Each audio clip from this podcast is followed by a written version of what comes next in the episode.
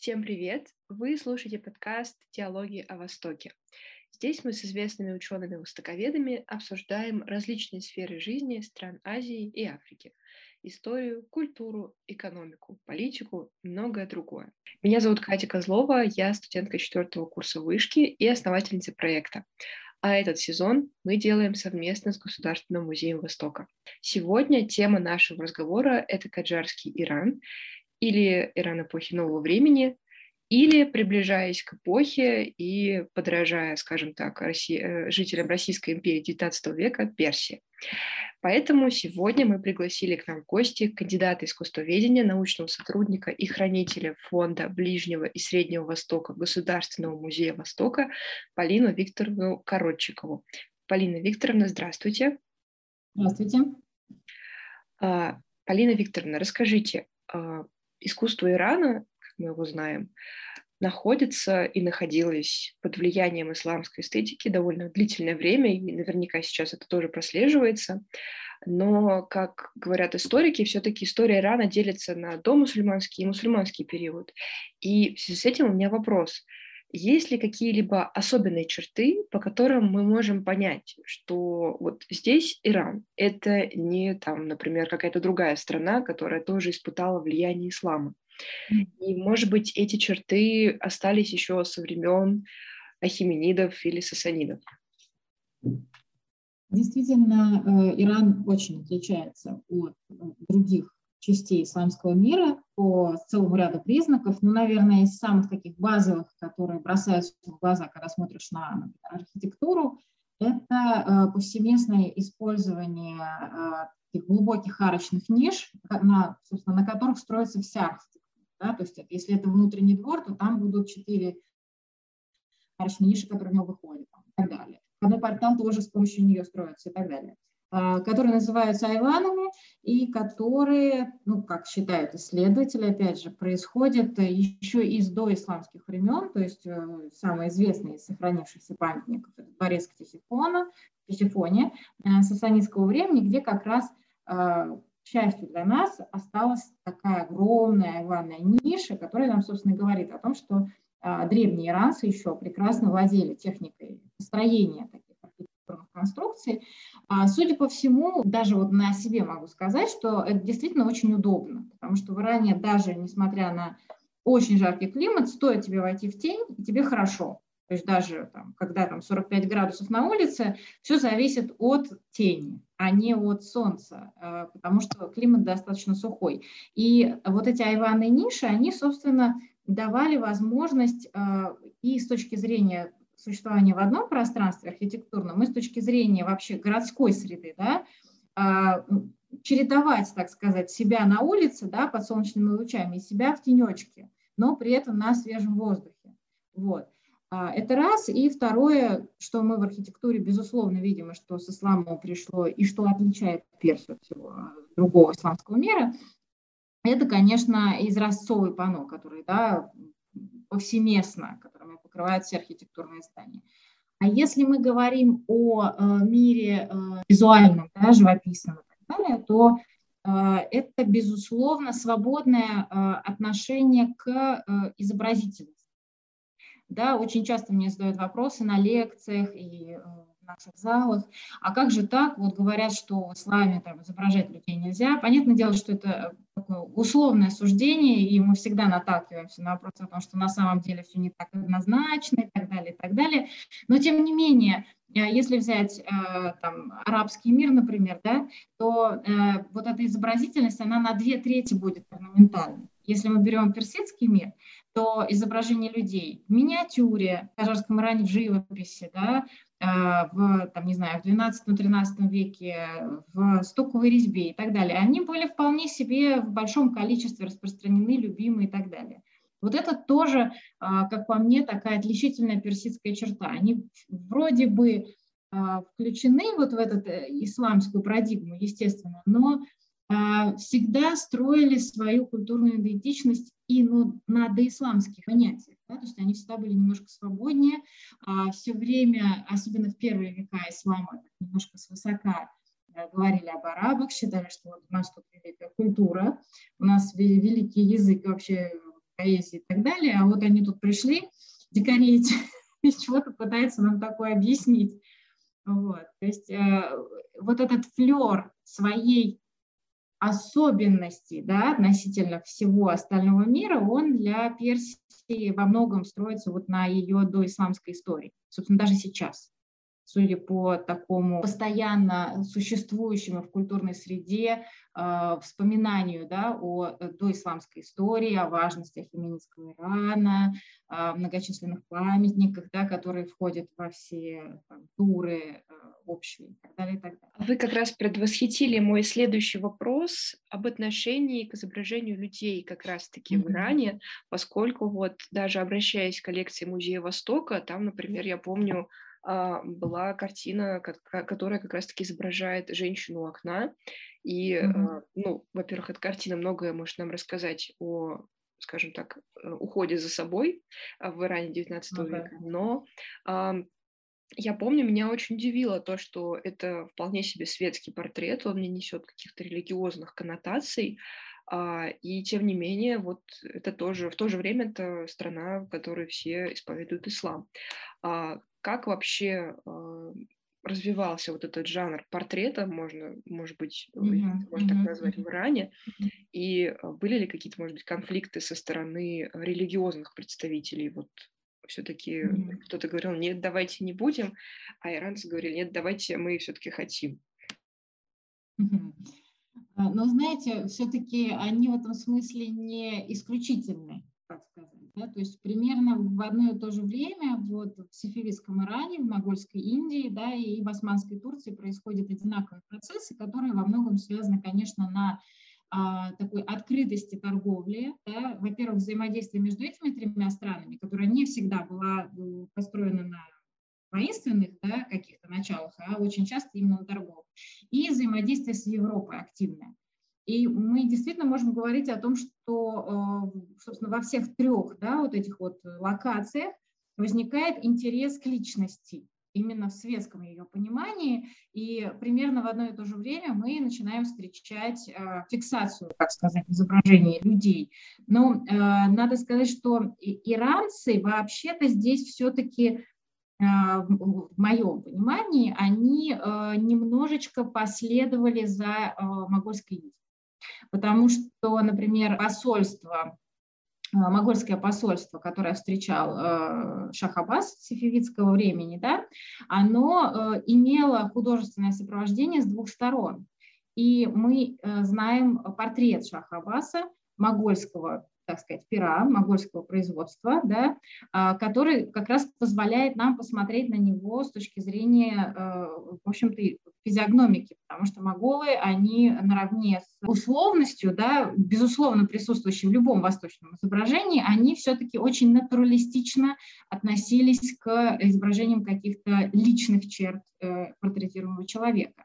И э, очень многие портреты или изображения Шаха Аббаса уже сифивидского производства, персидского производства, они так или иначе апеллируют вот к этим чертам. А э, когда, э, собственно, уже после заката сифивидской э, династии Надир Шах, э, собственно, добрался до Дели, да, и вывез оттуда сокровищницу и так далее, он, в частности, безусловно, э, припал и к художественному наследию. И вот его собственный портрет, там, например, который хранится в Государственном Эрмитаже, стоящий и так далее, если на него смотреть, это прям, э, ты прям видишь, да, вот эти вот могольские портретные характеристики, которые немножко по-своему, немножко так, э, может быть, условно, но воспроизводились. То есть явно э, у них одновременно были вот визуальные, так сказать, примеры, да, из индийского мира и из мира европейского потому что они уже видели какое-то количество гравюр, а, там, конных портретов, стоящих портретов монархов, условных и так далее. И э, вот эта традиция, она начала развиваться, а к кажарскому времени она достигла своего апогея, потому что а, появились новые а, необходимые черты, что ли. Собственно, портрет понадобился не только как фиксация и изображение да, правителя человека, занимающего определенную должность не для своих нужд, а для того, чтобы всем рассказать. Вот. Кто такой шах иранский, да, что он э, не просто так, он очень богат, он очень силен и так далее. Вот. И, э, и первый, собственно, и основатель династии Кажаров, ну и, безусловно, Фатх Али Шах, который правил более 40 лет, он за, за свою э, эпоху управления тиражировался такое несчетное количество раз, я боюсь, если мы вот сейчас попробуем собрать количество его портретов, которые хранятся в мире, да, то это будет очень такой большой реестр, просто потому что а, он э, понимал э, вот эту визуальную составляющую как, собственно, часть своей политики внешней. Да? Он дарил свои портреты своим сыновьям, которые были губернаторами провинции, он дарил их дипломатам, он дарил их, безусловно, э, начальникам дипломатов, что называется, да, то есть правителям других держав и так далее, и так далее. Поэтому э, эта область, она, э, что ли, существовала абсолютно параллельно да, э, религиозным представлениям. Более того, мы знаем э, портреты э, и духовных лидеров. То есть в кажарское время это тоже не было э, исключением. Понятное дело, что иногда эти портреты были достаточно условные. Ну, например, знаменитый мистик до этого времени Нур Али Шах, он производился тоже очень и на коврах, причем вполне себе такой портретный, иконографический, э, сложившийся да, его облик, и на, э, так сказать, картинках, которые условно, в общем-то, можно считать, ну, если не иконами, то, по крайней мере, таким э, да, объектом, который для человека, который себя да, чувствовал в какой-то духовной связи с этим духовным лидером, он имел определенное значение, то есть на стыке да, светского и религиозного, личного. Мнение. Вот. Так что боюсь, что здесь такой комплекс причин, из которого вырвать да, вот корень и понять, откуда оно вообще есть пошло, очень сложно. Ну, в принципе, когда мы говорим о Ближнем Востоке, все-таки Иран немножко отделяется, и мне кажется, что это вполне правильно, поскольку вот мы сейчас с вами разговариваем, и я все больше и больше понимаю, что Иран действительно является такой немножко сам, сам по себе, мир в себе. И да. у него такие свои очень э, четко проявляющиеся особенности. И вот этот базис еще до исламской культуры, он, конечно, тоже а, играет свою роль. Mm-hmm. А, и тем не менее, вот вы опять начали предвосхищать мой следующий вопрос, а, который связан с коврами. Когда я вообще в первый раз пришла в Музей Востока, мне кажется, что вот самое яркое воспоминание мое связано именно с коврами, которые вот находятся как раз вот в секции, посвященной а, Ирану. И, соответственно, как в Персию попало искусство ковроткачества и почему а, оно так расцвело. Почему, когда мы а, размышляем о коврах, мы сразу думаем о Персии, об Иране. Вы очень глубоко копнули, потому что у меня есть ощущение, что исследователи до сих пор не пришли к вопросу, откуда есть пошло ковроделие, почему оно удалось. Ну, действительно, если, так сказать, обращаться к истории, то тот же самый знаменитый Пазырыкский ковер, да, с которого вообще, который сейчас на данный момент считается одним из самых древних, он условно приписывается Ахименидскому. И мы знаем про э, по литературным памятникам, про э, ковры, опять же, хименитские, э, про ковры сасанитские, да, опять же, про, двор, про огромный ковер, который якобы находился в дворце Ктисифона, и который арабы разрезали на кусочки, которые в дворец пришли и утащили вроде как э, такой сувенир и так далее.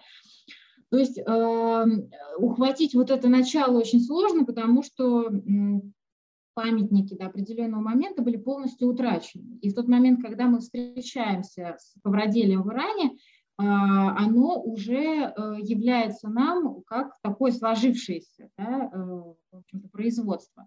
А, и надо понимать, что, собственно, э, территория Ирана, она же тоже объединяет да, очень много одновременно народностей больших и малых. И, а, помимо, так сказать, оседлых существуют и кочевые, и все это одновременно эм, э, функционировало, да, и ковроделие в каждом отдельном регионе очень отличалось с точки зрения там, орнамента, с точки зрения безворсовые это ковры, да, или это все ковры ворсовые, привычные нам, те самые знаменитые персидские до сих пор, да, Вот, поэтому говорить, почему и как так получилось, что вот они именно тут, а, я подозреваю, что ответ на этот вопрос мы не найдем. Просто вот в какой-то момент времени э, получилось так, да, что именно в этой части мира производство приобрело э, определенный размах.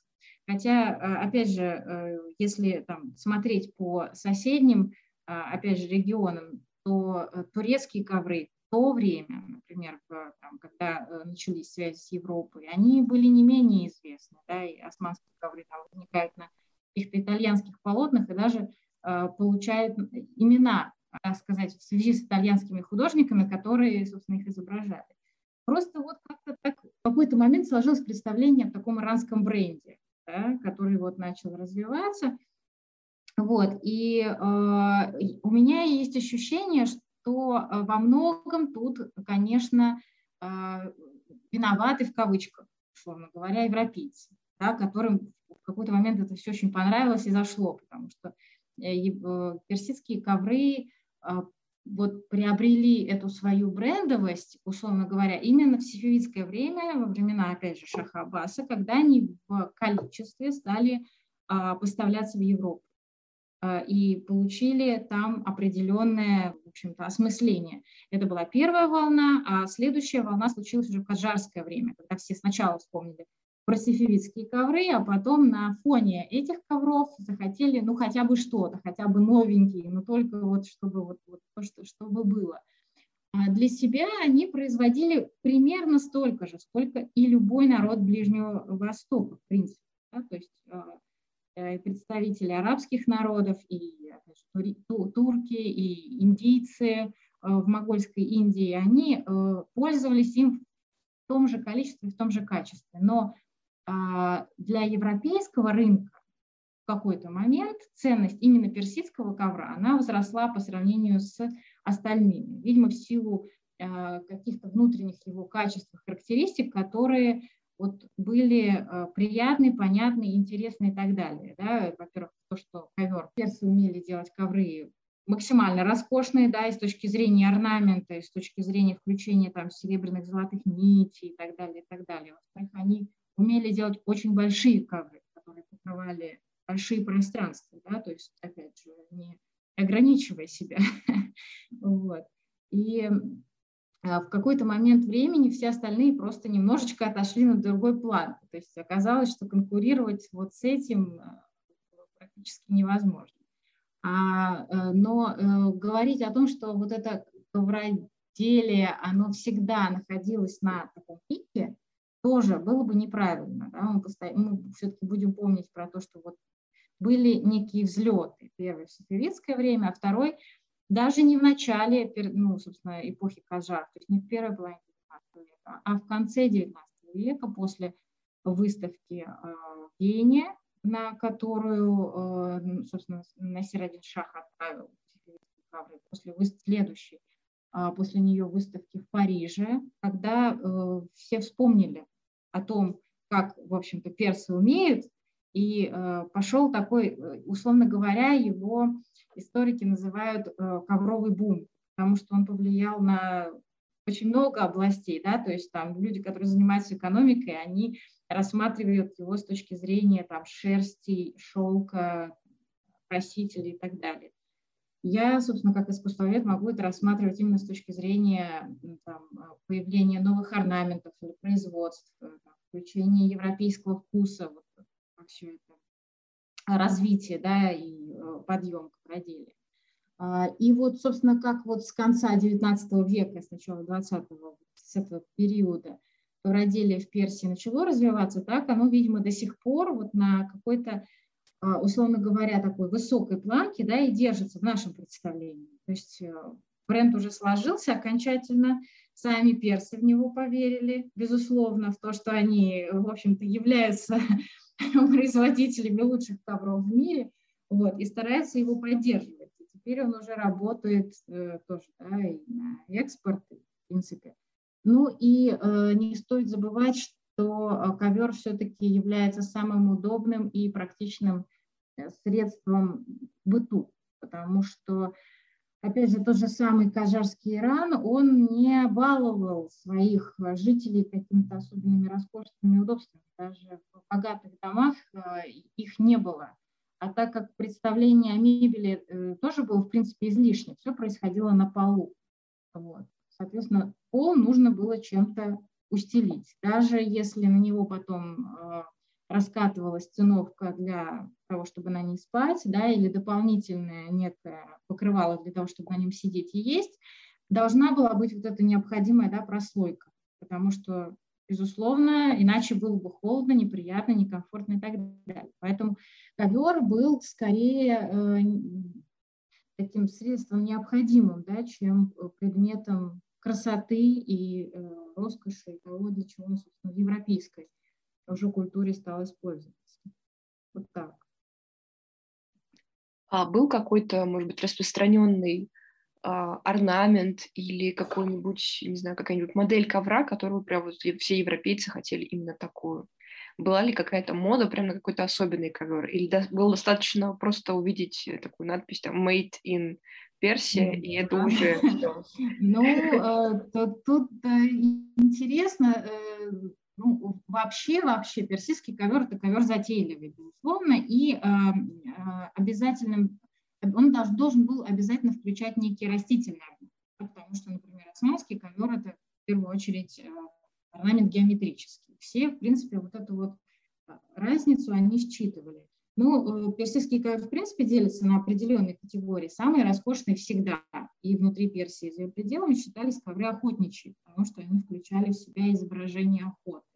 И это были люди, скачущие на лошадях, это были животные. То есть с точки зрения рисунка, да, это было достаточно сложное производство, когда нужно было следить не только за повторяющимся орнаментом, а, собственно, создавать такую композицию да, на теле ковра. И, безусловно, вот ковры, которые условно называются вазовыми, которые в центре имели что-то вроде э, такого вот вырастающего букета. Вот. А, и когда, тут еще интересный момент, что когда европейцы, собственно, после вот коврового бума в Персию отправились для того, чтобы поднимать производство, они вот как раз пытались сделать тот самый условно персидский ковер, который всем европейцам понравится – и остались эм, такие э, прорисовки схемы вот, э, компаний, собственно, которые э, собирали эти орнаменты. Причем, так как для них важно было создать нечто устремленное, то они, ничтоже сумняшись, брали там, орнамент из разных регионов. Да? То есть то, что для, условно говоря, для перса имело большую разницу, который в этом разбирался, там, германский ковер, да, или там, ковер из мешхеда, для них, естественно, разницы не имели. Они просто брали какие-то отдельные условные куски орнаментальные, мотивы, там, листа, какой-то индийского огурца, условно говоря, и так далее, и их вот соединяли вместе.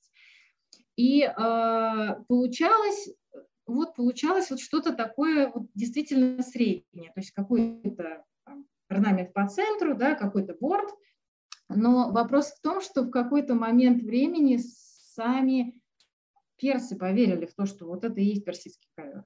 Получилась очень забавная история, потому что э, вот этот усредненный вариант персидского ковра с большим э, вкусом и э, с большим количеством продавался в Европе, э, но он же изготавливался и для местного производства. И, собственно, э, очень многие мастера, которые работали на европейское производство, они а, работали, э, в частности, для себя. И в деревнях, где, например, были мастера, которые работали для европейцев, были же и те, кто работал для себя, они тоже смотрели на то, как работают их да, соседи, а, друзья и коллеги.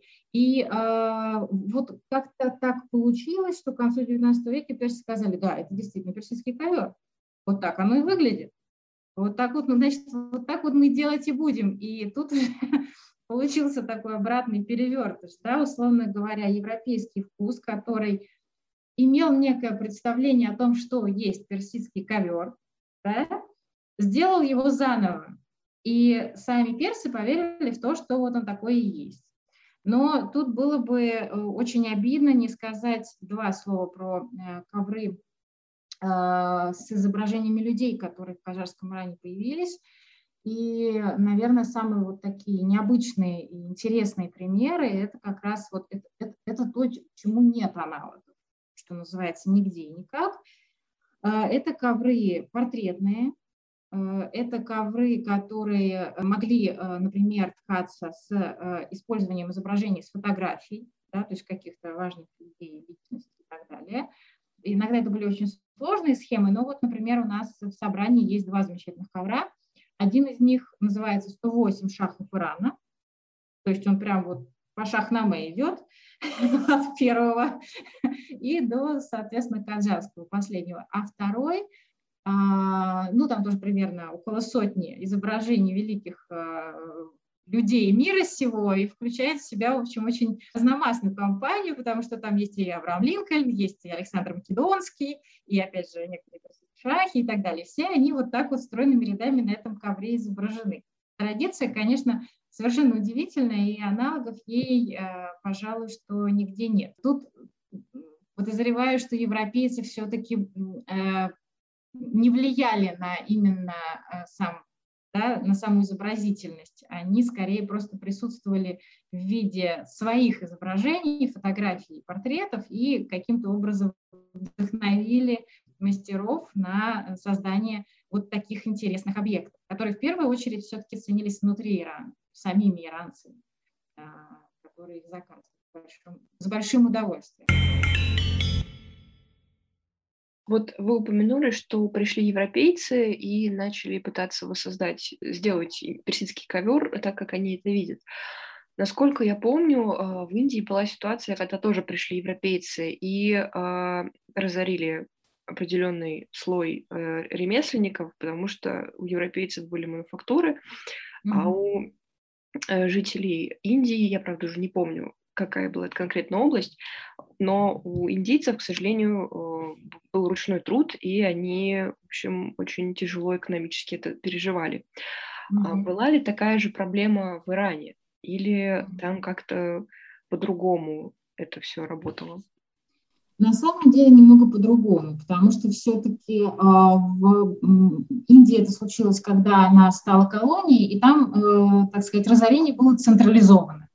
То есть э, просто удобнее всем стало покупать, там, не знаю, штампованные английские ткани, да, чем заниматься своим качеством и расписывать свои. Причем проблема в том, что для самих индийцев, не мастеров, это стало очевидно какой-то момент времени, поэтому, собственно, все это начало ломаться, разоряться, и знаменитое движение Свадеши, оно, собственно, которое с Махатмой Ганди, почему он изображается да, стрелкой, потому что он как раз настаивал на том, что нет, мы будем использовать свои ткани, сами будем их ткать, и вот это вот все, значит, э, всю эту промышленность э, пошлем э, лесом. А в Персии было немножко по-другому, потому что все-таки они были сами по себе, не в каком-то смысле независимые, хотя с экономикой там, скажем, очень, очень плохо. И к концу XIX века стало очевидно, что э, без европейского опыта все это не сработает. Да? Но эм, и Насир один шах, и его э, ближайшие помощники э, чувствовали вот этот момент, они пытались каким-то образом этот опыт получить, но не поддаться полной, так сказать, не потерять полностью рычаги, что называется. Да? То есть давать возможности, например, европейцам открывать э, мануфактурное производство на э, условиях, что они привлекают да, э, мастеров местных, но э, при этом все-таки ограничивать их экономически. Это не всегда удавалось, честно скажем. То есть не, не, не, не во всех областях, в некоторых случаях э, персидским, персидскому правительству приходилось уступать. Но так как э, вся остальная часть, в принципе, независимая была свободна, да, то, опять же, местные ремесленники могли смотреть да, на то, что вот производят коллеги, там, находящиеся, э, условно говоря, в европейском э, вот этом вот экономическом да, э, кругу, э, и делать что-то по-своему там, и так далее. Потом э, европейский опыт очень помог, например, с образовательной точки зрения, потому что с, была создана наконец-то академия, которая занималась, опять же, подготовкой кадров, была, э, был создан первый университет, где, э, в частности, использовался опыт европейской промышленности. И именно в конце XIX века отправлялись мастера на Запад, собственно, и в Россию тоже приезжали, для того, чтобы вот заниматься, насколько я помню точно, это была стекольная мануфактура, это была бумажная мануфактура, то есть вот определенные области, да, они э, находились как бы на пике интереса персов, и они очень хотели э, получить эти данные, которые были утеряны у них самих. Это с одной стороны. А с другой стороны, конечно, на фоне этого были области, которые умирали. То есть э, местное ремесленное производство, которое не справлялось с, так сказать, ввозимыми товарами и так далее, и так далее. Какое-то поднималось наоборот, например, самый такой, ну, может быть, э, знаменитый пример, это самовары, которые персы в какой-то момент очень полюбили, да, и сначала завозили от нас, а потом научились делать сами. И, собственно, мастера, металлисты, да, которые работали, условно говоря, с другими вещами, они в какой-то момент научились изготавливать э, самовары и спасли таким образом свою область от полного разорения. А каким-то областям повезло меньше, например, керамическому производству или производству э, изделий из лака. Они, э, так как все-таки не получили такого европейского осмысления не могли получить, то есть это все-таки своя немножко такая была местная, местные крафтцы, что называется, то они не могли выйти в том же, на, на том же уровне, как, например, ковры на внешний рынок, и а, не получили э, должной поддержки внутри страны да, для, э, э, ни, ни со стороны шаха, ни, собственно, со стороны потребителя. Поэтому в какой-то момент получился такой серьезный спад. Были области, которые держались на последнем издыхании за счет, опять же, государственных вливаний, потому что, например, знаменитые керманские шали, э, шерстяные шали, которые изготавливали э, по типу кашмирских, то есть они были проще в технологическом производстве, это были, конечно, не пух кашмирских косы, не бог что, но э, очень хорошие шерстяные шали с характерным орнаментом, которые использовались для костюма, для ткани и всего прочего, вот, они в какой-то момент времени производство стало не справляться. И тогда Шах ввел указ, который требовал от всех представителей госструктур, условно говоря, чиновников, обязательно использовать в костюме эти самые шали. То есть для того, чтобы э, производство не, умер, не умерло, да, э, и, так сказать, обеспечить ему дополнительные искусственные вливания экономические. Вот такая сложная очень картина, не так однозначно, как вы а Вы упомянули персидские самовары. А почему им они так понравились? Это как-то связано, может быть, с традициями в отношении напитков или просто я вот лично не понимаю, зачем в стране с температурой плюс 40 еще дополнительно так греть воду, а, ведь ну, самовары, они же медные, нагреваются, и вот это вот такой достаточно трудоемкий процесс. Я думаю, что тут дело в процессуальности, в принципе. То есть а, любое, любой э, официальный прием, да, любой приход в гости для обсуждения каких-то бизнес-планов и так далее, он был связан с определенной неспешностью, которая свойственна, опять же, вот той самой температуре и черте характера, в общем-то, традиционных и так далее. И, а, безусловно, там было курение кальяна, которое тоже на 45 градусов достаточно условно, да, и для европейца, а для человека восточного вполне себе нормально и обязательно были напитки. А, и э, к тому моменту, как э, э, персам понравились самовары, там было кофе. И кофе использовалось как, собственно, точно так же, как и в Турции, в большом количестве, с, больш... с большой любовью. И я подозреваю, что вопрос был даже не в том, что оно там освежало или бодрило или еще что-то, а вот именно с тем, что это был определенный ритуал. Вот они неспешно сидят, общаются, говорят о погоде, да, там, о каких-то отвлеченных вещах. Вот приносят чашечки, да, вот они сидят попивают, у них есть дополнительный, так сказать, момент для обсуждения, какое оно крепкое, не крепкое, хорошее, нехорошее и так далее. Вот. А, и э, ну, при этом кофе был тоже достаточно такое специфическое, потому что а, европейцы, э, когда, собственно, его пробовали, ну, собственно, у нас в воспоминаниях э, осталось путешественников, что это просто какая-то ужасная гуща, вот, там жидкости почти нет, есть только вот это вот, собственно, вот это вот, что они пьют, а, пить э, совершенно невозможно. А потом пришли самовары, которые, как это не смешно, принесли с собой русские солдаты которые, собственно, в связи да, со сложными достаточно политическими обстоятельствами начала века, русско-персидскими войнами, а потом дипломатическими налаживаниями дипломатических связей, а так или иначе в количестве в Персии присутствовали. И тут такой интересный момент, что вели они себя намного вежливее, чем местное военное население. То есть они не занимались ни грабежами, ни мародерством, ничем. И, как я понимаю, местные жители к ним прониклись неким, ну, такой, ну, симпатией, даже нежностью, потому что плохого от них не было, а хорошее было, потому что какую-то денежку они платили, да, там, ходили на базар, еще что-то. Вот, и э, вот есть мнение, что как раз они приучили сначала для своих нужд, э, персидских там, соответственно, на базарах э, чайханщиков, да, условно говоря, для того, чтобы они все-таки поставляли им э, чай и заваривали им чай, вот, э, и объяснили им, как и что и почем.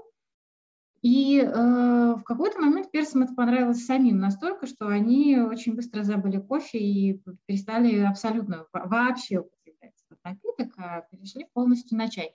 И, как вы понимаете, самовар – это та же самая процессуальность, причем такая неспешная, вот пока его принесут, пока, значит, он и пока это все случится, тоже достаточно приятно и интересно. При этом, а, опять же, вместе с самоварами появились чайники, например. Чайники тоже были а, а, приняты с большим с большой любовью и интересом. Интересно, что, э, например, персы очень любили дулевский, дулевский фарфор.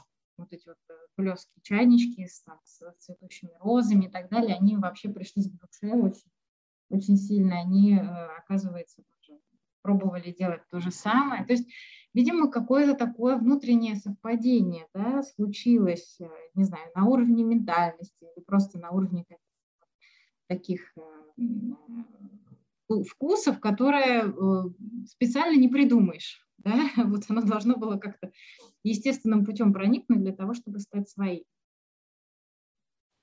Теперь я поняла, почему у нас есть кофе по-турецки, но нет кофе по-персидски. Да. да, да, путешественники, опять же, русские пишут э, с раздражением, а, что вот чай это везде подают, а кофе и не найдешь, и хотел бы, а просишь, когда сварить, они пожимают плечами и говорят, что мы не умеем. Настолько как бы вот изгладилось из памяти воспоминания о том, что этот напиток в принципе э, существовал. А какие еще, может быть, э, особенности или традиции привнесли европейцы в Иран, которые прям mm-hmm. укоренились, стали своими и ну, вошли в повседневную жизнь иранцев на такой регулярной основе? Знаете, я боюсь, что говорить вот э, тут про все персидское общество, по крайней мере, в кажарское время, да, не, не, не, не при династии Пехлевидов, конечно же, а не приходится. Потому что что-то, э, что проникало в высшие слои общества, условно говоря, да, э, совершенно никаким образом не влияло на основную массу достаточно бедного, достаточно такого зашоренного, да, запуганного населения которая вот как жила в рамках своей, э, своих бытовизмов, а, так и продолжала жить. То есть, ну и более того, даже какие-то такие вещи, которые, а, условно говоря, могли бы прижиться, они приживались очень медленно. Например, у того же Насира Шаха, а, там, когда смотришь фотографии, там, безусловно, там, дворец Гулистан, он уставлен европейской мебелью, и при этом он сидит на полу, на ковре, рядом, значит, сидят все его там слуги, которые к нему пришли что-то обсудить, при этом рядом стоит стол, стоит стул и так далее. То есть он мог этим пользоваться, но а, по желанию, собственно, от этого да, также легко и отказывался. Для него вот был просто внешний европейский да, атрибут, то же самое, как и атрибут одежды, потому что, безусловно, там брюки с лампасами появились, кафтаны такого европейского кроя, но при этом обязательно а, на, шапке, на шапке будет там алмаз, да, условно говоря, из сокровищницы, то есть будут какие-то такие вещи, которые могут ассоциироваться только вот с, с, с восточным миром. Так что а, на такой вот э, именно привычной основе, пожалуй, ничего э, и не проникло, так что вот сказать, что все да, э, это использовали и э, все активно э, в это включались. Даже газеты, даже книги э, печатные там, так далее, которые в количестве стали тоже э, производиться, они имели хождение только среди определенного слоя населения, достаточно ограниченного. То есть э, основная масса, она как жила, так и жила в своем вот, каком-то таком безвремени про это, собственно, да, Хорошо, а как тогда видели Иран европейцы? Как он им представ... представал, кроме того, что там нельзя выпить кофе? Может mm-hmm. быть, э, были какие-то стереотипы, или наоборот, люди туда ехали с представлениями вот этого вот такого прекрасного манящего Востока и сталкивались вообще с совершенно другим? Как это происходило? И вообще, кто больше путешествовал, британцы или все-таки э, граждане, подданные Российской империи? Ну, э, действительно, да, вы правильно сказали про то, что стереотипы и реальность, они очень часто оказывались совершенно по разной стороне баррикад, прямо скажем. А, э, большинство путешественников по Ирану – это французы, британцы русские. Да, и а, тут э, это связано, безусловно, с внешней политикой Ирана на разных этапах его истории. Ну, пожалуй, что вот британские и русские воспоминания, они в самом таком топе.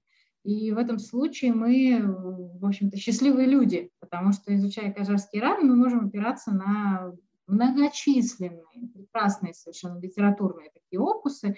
Причем особенно приятно в этом случае то, что большинство этих людей не были профессиональными писателями, а были людьми вполне себе практических профессий, то есть это или представители там, дипломатических миссий, как Василий Петрович Бразна там, или Федор Федорович Корф. Да, там, это были инженеры, как Ломницкий.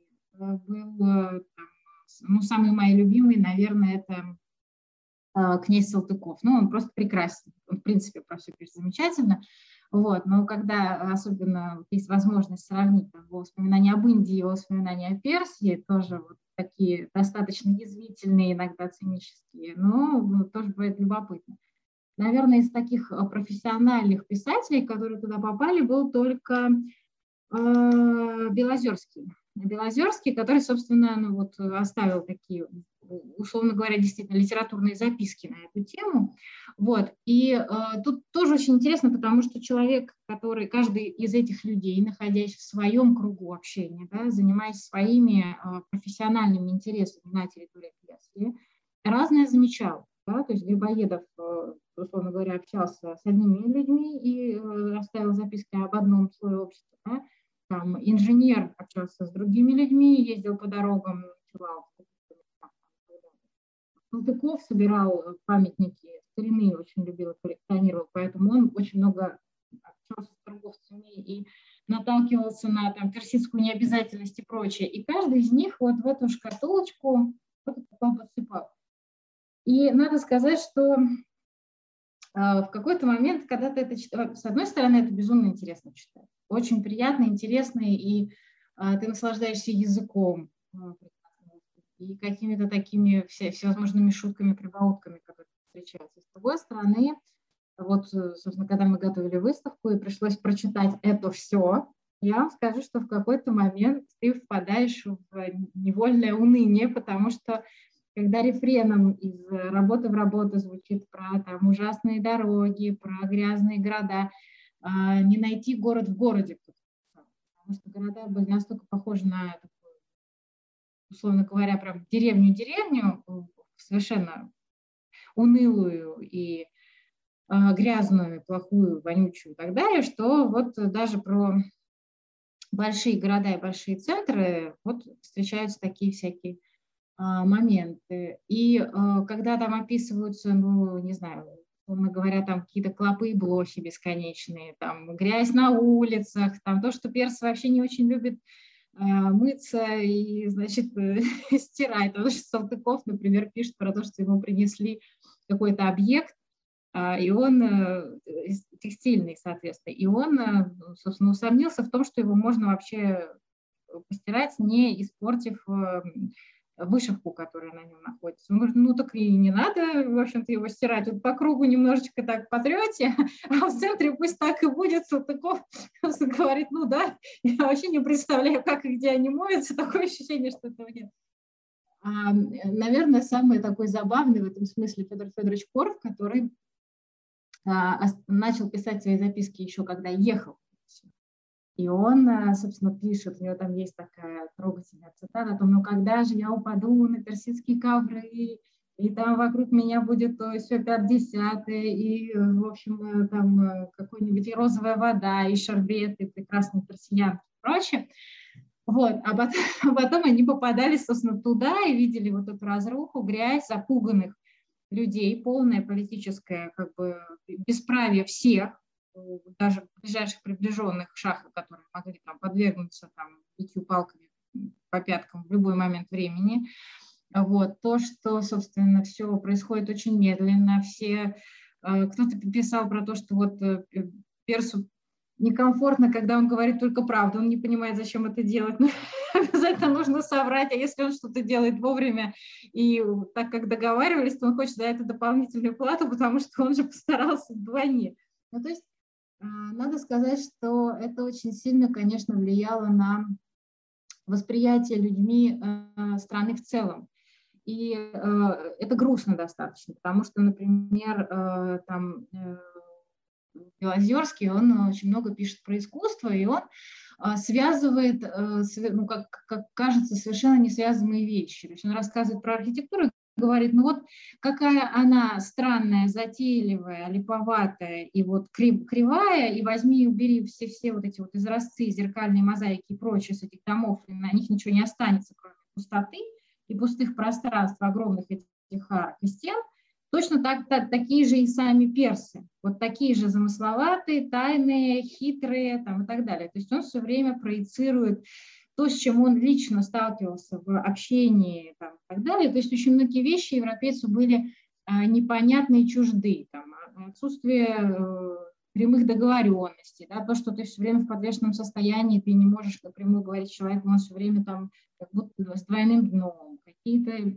хитрости. Ну, в общем, такие штуки, которые, которым можно, наверное, было бы приспособиться и посмотреть на это с другой стороны, если ты там живешь да, долгое время. А вот когда ты туда попадаешь на какой-то срок, и тебе и так-то некомфортно в силу определенных причин и смены, да, конечно, не все воспоминания таковы, и, безусловно, все эти замечательные люди, они не были бы тем, теми, кем они являлись, если бы они только ругали, да, и там ворчали, как э, старики. Понятно, что они находили хорошее, и рассказывали про каких-то людей, рассказывали про какие-то там а, особенности национального отдыха, там, так далее, условно говоря.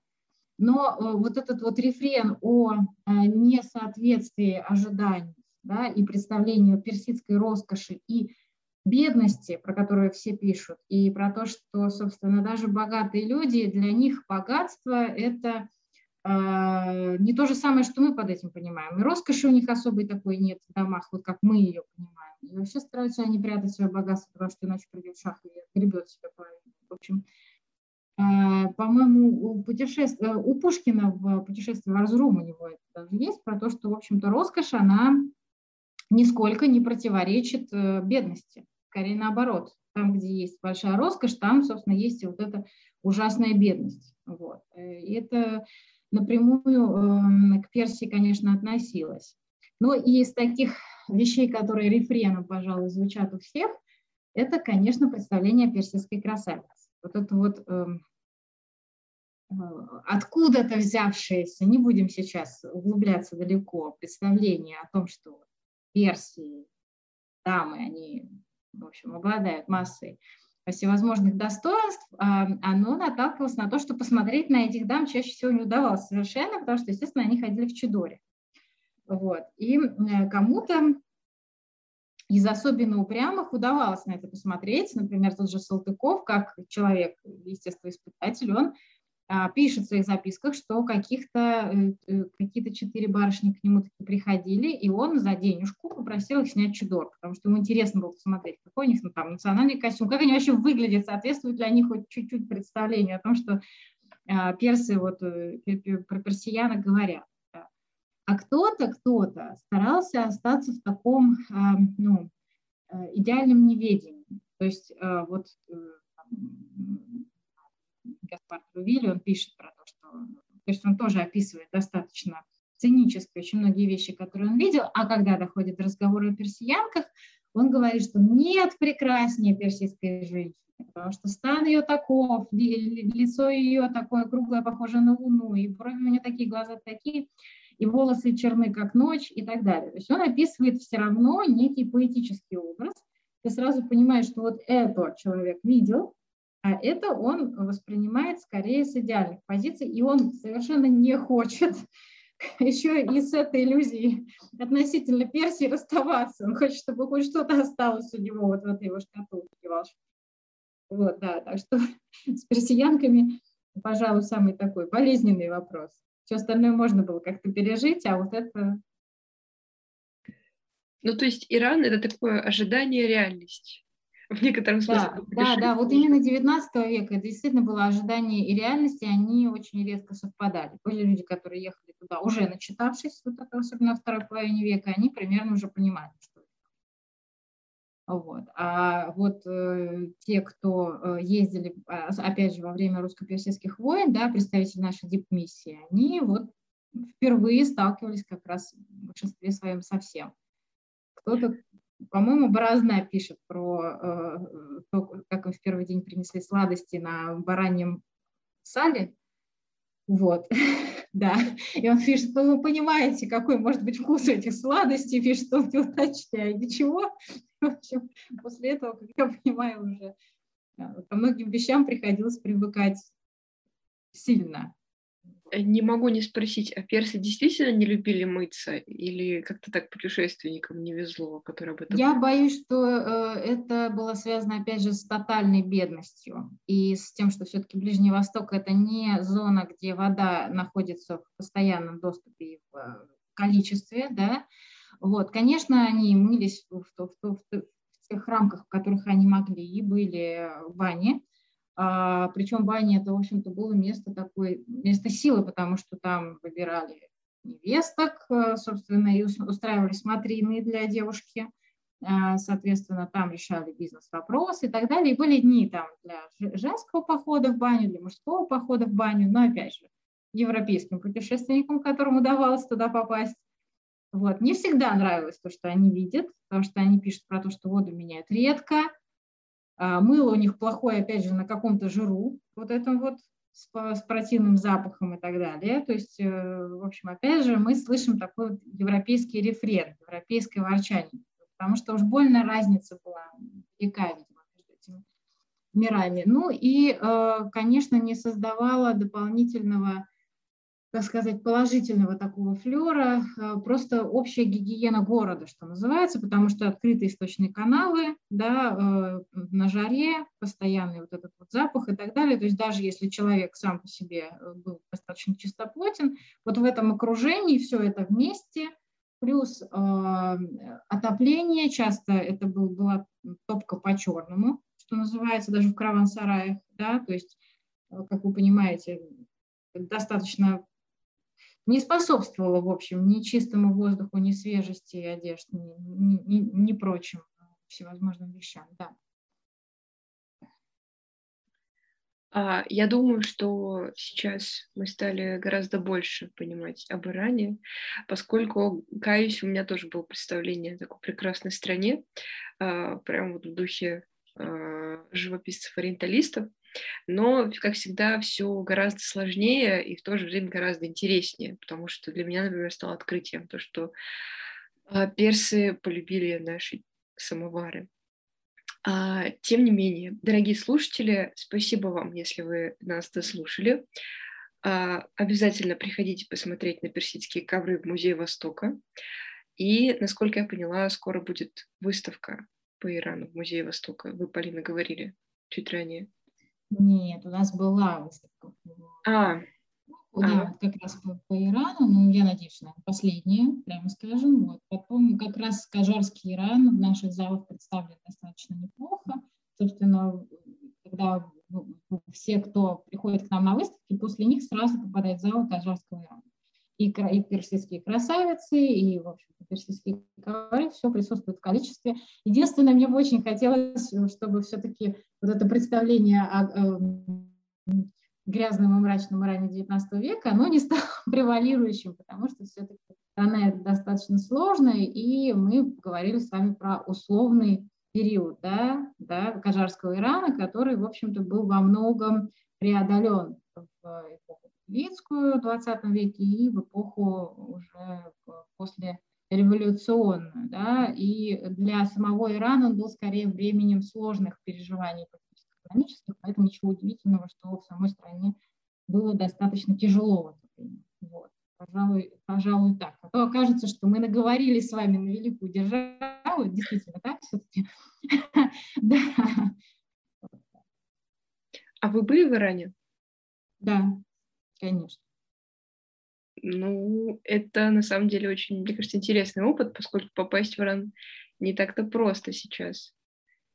Ну, э, мое представление все-таки о том, что сами персы и э, Персия это все-таки страна куда более европейская, чем нам хотелось бы о ней думать. Да? То есть даже э, эволюция, которая, безусловно, апеллирует как раз к таким национальным чертам, религиозности и так далее, она не сделала из персов вот тех самых э, фанатиков XIX века, сумасшедших и в грязной, в грязной одежде, в грязных там чедрах. Нет, ничего подобного. Это совершенно э, европейская по своему мышлению страна с совершенно замечательными людьми, очень э, свободными и внутренне гордыми, что ли. То есть вот это вот внутреннее достоинство человека, оно настолько здорово читается в личном общении в Персии, э, в Иране, да, ну, Персия больше нравится оно, э, это действительно так. То есть даже по сравнению там, с моей любимой Индией, там,